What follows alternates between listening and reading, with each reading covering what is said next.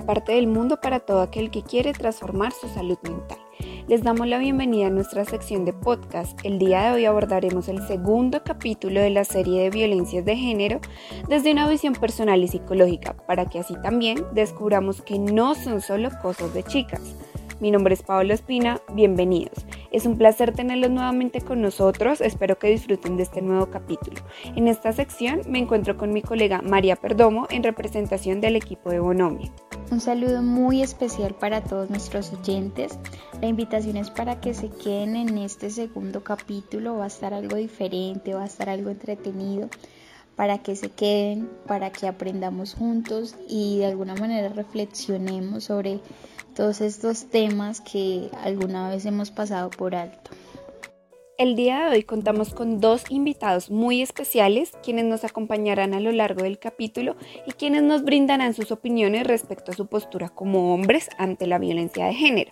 Le damos la bienvenida a José Maecha. Nos complace tenerte como invitado en nuestra sección. Cuéntanos, José, un poco sobre ti, qué haces, cómo te encuentras el día de hoy. Bueno, ¿cómo están? Eh, primero, yo quería darles las gracias por haberme invitado al podcast del día de hoy. Eh, me presento, mi nombre es José Maecha, soy psicólogo de la Conrad Lorenz, colega y compañero de las integrantes del grupo Bonomia y pues me interesa mucho el tema de género. Eh, actualmente pues estoy investigando mucho sobre esto, he leído algunas lecturas y pues quisiera hoy compartirles mi perspectiva de, pues, de este tema. Muchísimas gracias, José. Esperamos que sea un espacio muy agradable para todos. También contamos con la valiosa participación de Juan Diego Arango. Bienvenido.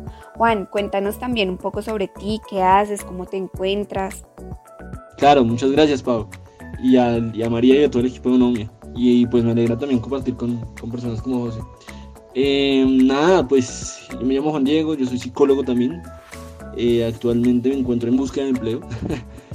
que esta, esta situación de la pandemia nos ha, nos ha dejado muchas posibilidades y nos ha cerrado muchas posibilidades de, de este tema de conseguir empleo, pero pues en proyectos como este y también colaborando desde otros aspectos eh, a la psicología. Em, y ya, muchas gracias, muchas gracias. Me siento muy afortunado de, de poder compartir con ustedes y, y, pues espero poder dar mis, mis opiniones lo más eh, claras y, lo más eh, fieles a mi, a, mi, a mi modo de pensar, ¿no? Pues a mí me, me trajeron con la con la expectativa de, de hablar de, de, de, solo dar mi opinión y así espero porque me da miedo embarrarla y no haber leído, pero no, eh, les agradezco muchísimo. De antemano, un saludo muy especial para nuestros invitados, para todas las personas que nos están escuchando para este episodio queremos ver cómo pueden cambiar las cosas yo siendo un hombre. Es por eso que quiero empezar con la siguiente pregunta. ¿Ustedes consideran que socialmente la mujer es más propensa a sufrir algún tipo de violencia? Bueno, yo creo que sí, hablando de todas las violencias que hay, desde violencia física, verbal, sexual, económica, religiosa y hasta cultural. Siento que la mujer, o bueno, el género femenino siempre ha sufrido esa presión y algún tipo de violencia ejercida por el simple hecho de pertenecer a ese género en particular. Te entiendo perfectamente, José, pero me gustaría que, que quizás me dieras un ejemplo en algún contexto de los que nombraste. Eh, ok, bueno, podríamos hablar de la violencia económica o verbal. Entonces voy a hablar desde un contexto de, laboral sea, tenemos claro que la mujer generalmente en la mayoría de trabajos, por hacer el mismo trabajo, gana menos que la contraparte de los hombres. Em, vemos como un, una desigualdad ahí, pese a que claramente ahora se, se, incluyen en trabajos donde históricamente se le adjudicaba al hombre ese papel, eso no quiere decir que haya discriminación. Entonces efectivamente vemos que hay menores sueldos para ellas y además de eso, eh, en el hogar, una violencia económica que se ejerce es precisamente esa, porque al momento de, no sé, crear una familia, erróneamente se cree que la mujer es la que tiene que criar al bebé y por ende tal vez se le quita las posibilidades de acceder a un trabajo digno. Y ahí es donde la economía recae tal vez en el hombre. Y ahí es donde se ejerce la violencia pues, económica. Y en la verbal, eh, siento que en cualquier contexto de calle o no, el acoso callejero es algo que predomina mucho más que todo en los países latinoamericanos. Entonces yo siento que ahí podemos ver claramente la violencia verbal hacia las mujeres. Creo que no lo pudiste decir mejor, ¿no? O sea, los tres ejemplos que nombraste son muy acertados, muy pertinentes y marcan una realidad social que, que nos damos cuenta. Por ejemplo, en términos laborales, eh, las estadísticas lo dicen en realidad y uno como mujer lo siente. Ahora que nosotros estamos como en este campo laboral, lo sentimos. En el caso de la, de la violencia doméstica totalmente, ¿no? Muy pocas veces o yo no he escuchado que un hombre sea el que se quede en la casa y que sea la mujer la que trabaje y de alguna manera como que sostenga el hogar. No lo he escuchado, no sé si ustedes lo han escuchado. Existe la posibilidad porque no la estoy negando, pero en su mayoría no es así. Dime, Pau. Exactamente, María. O sea, yo sí tengo conocidos cercanos que de pronto eh, la mamá es la que suple económicamente el hogar y el hombre es el que se queda como cuidador de los hijos. Pero pues en un porcentaje esto casi no se da. O sea, el rol de la mujer siempre ha sido la que da vida y la que cuida a los niños en la casa. Pero sí, sí conozco de antemano casos de, en donde los hombres son los cuidadores. yo, creo, que depende. Ah, bueno.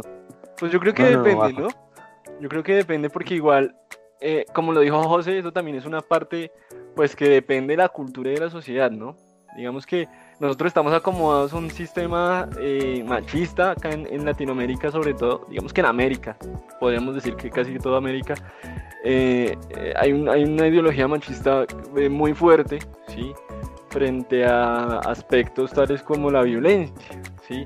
Además que hay veces que ni siquiera los hombres, ni siquiera las mujeres se dan cuenta de que sufren violencia. Entonces eso está un poco complejo en, cierto aspecto, porque por ejemplo hay países europeos en, los que ya eh, ese rol de género y esos roles que se establecen como usted se queda a cuidar o usted se queda, ya no existen, ¿sí? ya no, o no existen, sino que se transformaron a algo diferente totalmente. Entonces yo creería que eh, depende. Ahora, en la pregunta de la violencia a mí me gustaría pues acotar dos cosas importantes. Violencia en cuanto a qué, porque igual las estadísticas, hay, hay, estuve, yo estuve leyendo y estuve em, viendo videos, preparándome para este podcast, en los que em, las estadísticas dicen que hay muchos más hombres que sufren de violencia, pero que sufren de violencia no por su género, sino que sufren de violencia de otras formas digamos, los hombres claramente son los que van a la guerra, los hombres claramente son los que prestan servicio militar, los hombres claramente son los que, sí, digamos que es lo, que se tiene pensado, eh, ideológicamente y lo sistematizado en, Latinoamérica. Sin embargo, ya en tema mujer, o sea, como yo lo, yo lo violento a usted porque es mujer, eso es otro cuento, sí, totalmente.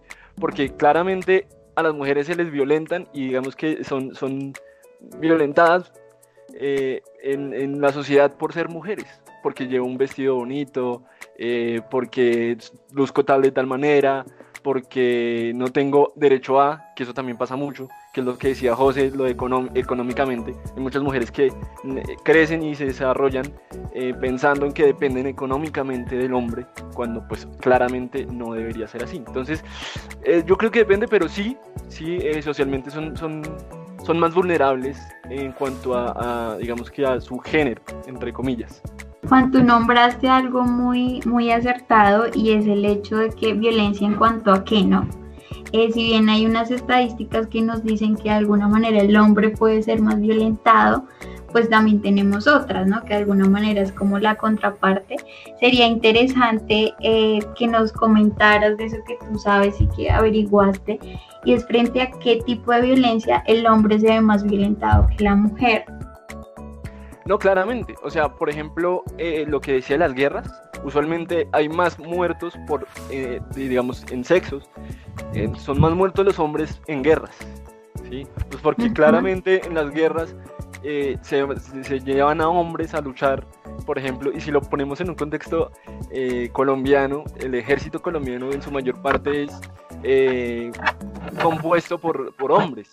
Digámoslo así, el, el, índice de, de, violencia y de muerte, claro, es mucho más alto, pero es que nos estamos comparando violencias que no son comparables, entre comillas, ¿sí? Porque pues una es una violencia, digamos, por por defender el territorio y por defender ciertos aspectos y otros una violencia por eh, yo tener un sexo o yo tener un género o yo por tener una identidad, si me entiendes?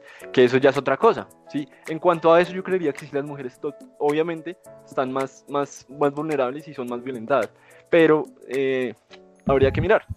O sea, yo creo que sí, yo creo que sí. Sí, exactamente. Aparte que, creo que sería como un tipo de altruismo, ¿no? O sea, no estoy diciendo que, todas las personas que hacen parte de este gremio eh, lo hagan por voluntad propia, porque si bien ahí encontramos de todo, pero sí sería, o sea, yo lo veo más como un tipo de altruismo, pero de alguna manera sí, eh, que en esos contextos sea violencia, sí, totalmente. Cuéntanos, Pau. Eh, bueno, ya retomando un poquito lo que decía Juan, el hecho de prestar servicio militar es un tema bastante álgido socialmente, pues porque es un rol claro que se toca ahí de que el hombre es el que cuida y es el que enfrenta los peligros y la mujer es la que se queda en la casa, lo que ya habíamos hablado. Pero entonces sí me gustaría saber, digamos, José, ¿tú qué piensas respecto a que una mujer preste servicio militar? O sea, ¿lo ves bien? ¿Lo ves mal? ¿Sería igualdad de género? ¿Cómo lo ves tú? Mm, bueno, yo tengo como tres acotaciones que hacer respecto a lo que se habló anteriormente. La primera es eventualmente como los hombres en el hogar. Siento que sí, hay hogares en donde el hombre pues se hace cargo como de la cocina, del cuidado de los hijos y todo. Sin embargo, en esa sociedad también se juzga por eso. Si es algo que nosotros tenemos como que destruir de raíz y es el hecho de que cuando el hombre toma el papel o el rol que no se le asignó históricamente, se le juzga también. Entonces es empezar a quitar como esos estigmas y esos juicios de valor.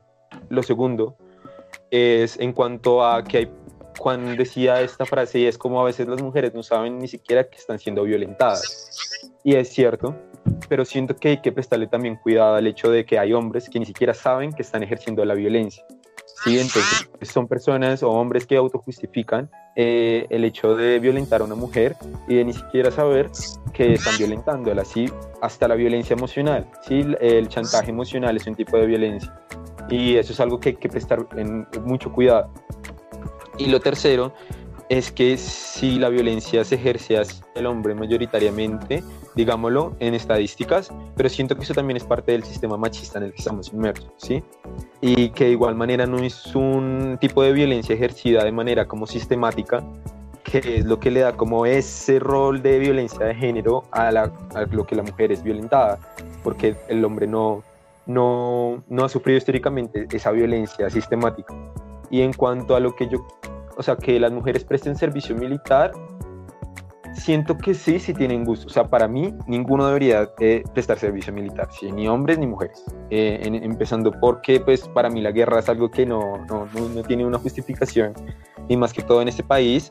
Em, pero siento que si en algún momento una mujer se quiere unir bajo todas las premisas que implica que un hombre se pueda unir, que lo haga, ¿sí? O sea, no, porque algo que sí me he fijado tal vez es que cuando una mujer se une al servicio militar se le asignan ciertas labores también y ciertos roles, sí, tal vez como de administración, y eso también es como un, un, tipo de sesgo, un sesgo de género. Entonces yo siento que sí, o sea, que es bueno que se unan, digámoslo, si, si ellas consideran que está bien prestarlo, eh, solo que precisamente también esas brechas de género se vayan derrumbando un poquito.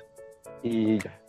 José, José dice algo súper interesante y que eh, es muy importante y es que nosotros como hombres, y digamos que en, en, Colombia nos han enseñado que las mujeres son las que se tienen que cuidar.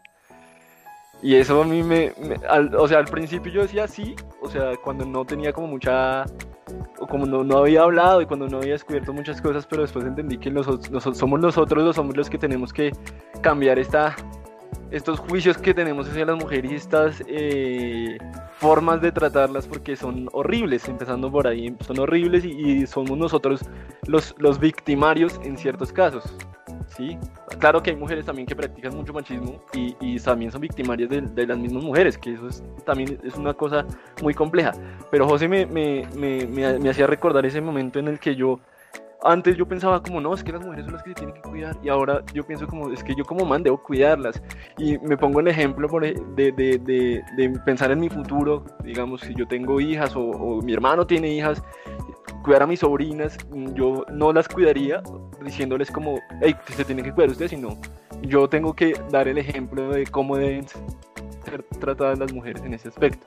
Y en cuanto a lo de, perdón, me metí ahí súper fuerte, en cuanto a lo de mm, el servicio militar, opino lo mismo que José, porque pues digamos que la, guerra se creó, o digamos que, que los hombres eh, vayan a la guerra se creó como una, un medio de protección hacia las mujeres.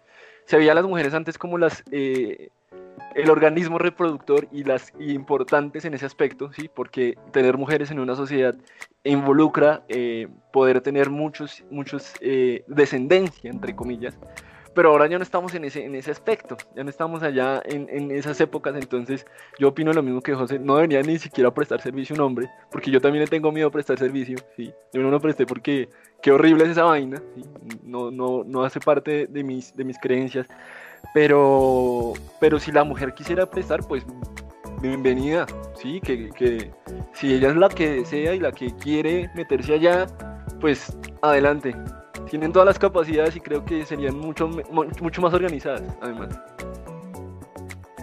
Bueno, los dos tocaron en realidad temas muy, muy interesantes eh, y llegaron al punto, al punto que queremos llegar acá y es ver esa perspectiva desde un hombre, ¿no? Nunca lo había considerado el hecho de que ni siquiera se debería prestar servicio militar. De hecho, alguna vez pensé que uno, pues debía ser voluntario y dos, eh, una mujer si, si, lo considera adecuado y está dentro de sus principios, debería ir a prestar servicio militar, claro está, no bajo una obligación. Entonces creo que llegamos acá los cuatro, no sé, Pau, ahorita nos cuentas que no se debería prestar servicio militar.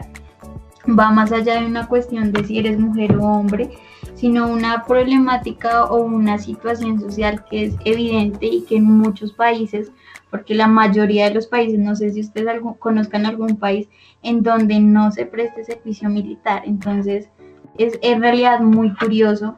Y desde esta perspectiva, quiero que vayamos al hecho de que el punto que José tocó, y es si ustedes consideran que el machismo afecta al hombre. Yo, bueno, aquí me adelanto y es, yo siento que sí. O sea, siento que el machismo es un sistema gigantesco de comportamientos, conductas, situaciones, etc. Y, em, o sea, digamos, el ejemplo más claro de cómo el machismo afecta a los hombres es en la expresión emocional. Sí, o sea, desde la educación a nosotros se nos fue prohibido manifestar como estados emocionales de tristeza, ¿sí? O de debilidad. Pues porque generalmente el rol, el género de hombre no se ligaba a eso. Entonces es por eso que generalmente los hombres tienen problemas de ira, porque esa fue la única emoción que les permitieron, eh, digamos que, mm, explorar, ¿sí? Y bueno, hay un montón de ejemplos más en cómo el hombre pues también sufre de esas consecuencias y es como el hecho de expresarse como quiere, sí hablar como quiere o tener rasgos femeninos, ¿sí? O sea, hay hombres heterosexuales o homosexuales que tienen rasgos femeninos y se les, se les juzga generalmente por eso, siendo que es como, bueno, algo natural del ser humano o de las personas. Y es como, bueno, elegir con qué rasgos me siento mejor al expresarme, al comportarme. Si quiero ser amoroso, no quiero ser amoroso. Y es como esa limitación que nos pusieron a nosotros tal vez al momento de sentir y expresarnos. Uy, José toca... Perdóname, perdóname. José, toca... José toca temas redensos porque a mí también me pasa. Yo tengo, o sea, personalmente, yo siempre he creído que soy un, un man que que es emocional, ¿sí? Le gusta expresar sus emociones y toda la cuestión. Y yo en el colegio, de hecho, sufrí con mis amigos, tal cual, porque a mí me gustaba eh, decir cuando estaba triste, porque a mí me gustaba decir cuando me sentía bajoneado, me sentía eh, no en mis mejores días, mejor dicho, ¿sí? Y, todo, y mis amigos claramente me la montaban. Entonces, pues, desde ahí yo creo que uno empieza a sufrir el machismo. Además que uno viene con, con temas también, eh, pues para nadie es un secreto que Colombia es, machista. Y yo me acuerdo que una vez un tío, pues digamos que claramente entendiendo eh, las, los momentos históricos, ellos se criaron en un momento donde Colombia aún era más machista. Eh, una vez yo estaba llorando, alguna, algo, se me, pasó, me caí, me, algo pasó, no, no, no, me acuerdo bien. Y el man me dijo, hey, usted no llore porque los hombres machos no lloran, los hombres machos pelean. Eso para mí quedó, pero dentro de mí por mucho tiempo. Entonces cada vez que yo me iba, me sentía mal o me caía y, lloraba, pues yo me sentía mal porque yo no era un hombre. Entonces, sí, era, era, era bien denso. Digamos que crecer con eso es, es, es duro, es duro. Y crecer en una sociedad donde te esperan, esperan que tú no reacciones sentimentalmente, digamos que no llores, o que tú tienes que tener los pantalones para no llorar. O por ejemplo, cuando tu novia te deja, tú no puedes sentir tusa porque pues es una vieja más. Pues es un terrible, eso es una vaina que no debería pasar, sino que somos personas, al fin y al cabo la raza humana debe expresar emociones y eso es bienestar dentro de la salud mental que pues como mis colegas psicólogos deben saber, eso es, eso es algo normal, debería ser algo normal para todas las personas. Entonces, es, es claramente que el machismo afecta mucho a, a, a los hombres también. Sí, es evidente, Juan. Oye, me da mucha curiosidad y cuando tú estabas contando esa historia, me acordé, no sé si ustedes han escuchado que cuando un niño llora, le dicen como, no sea niñita, o parece una niña, o sea, o cosas, o cosas del estilo, y uno queda como, o sea, solo la mujer llora, ¿no? Y inevitablemente uno como que va creciendo con eso, y acá les cuento algo muy personal, y es que cuando yo veo a un hombre llorar, eh, me aterro, o sea, en realidad es muy, es muy raro, o sea, para mí es muy raro verlo llorar por el mismo estigma que se ha implantado.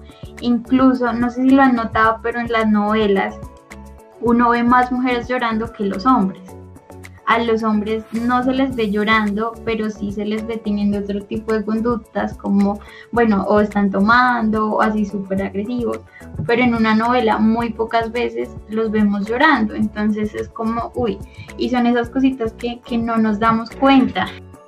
Exactamente, María, sí, muchas veces nosotros, tanto las mujeres como los hombres, nos cohibimos de expresar lo que sentimos o de las emociones sentidas en ese preciso momento por el miedo de pronto a que, que van a decir de mí, eso no encaja con mi rol de género o van a decir cualquier comentario o es respecto a eso y los medios de comunicación son una forma de darnos cuenta que todo esto se vive actualmente y que por generaciones se ha vivido. Bueno, hasta aquí llegó esta primera parte del segundo capítulo de la temática de violencia de género. Recuerden que este capítulo está dividido en dos partes. La primera es la que abordamos hasta este momento, así que esperamos que nos puedan seguir acompañando y escuchando en la segunda parte, en donde se tocarán otros temas centrales para continuar conociendo la perspectiva de nuestros invitados ante nuestra temática principal de violencia de género.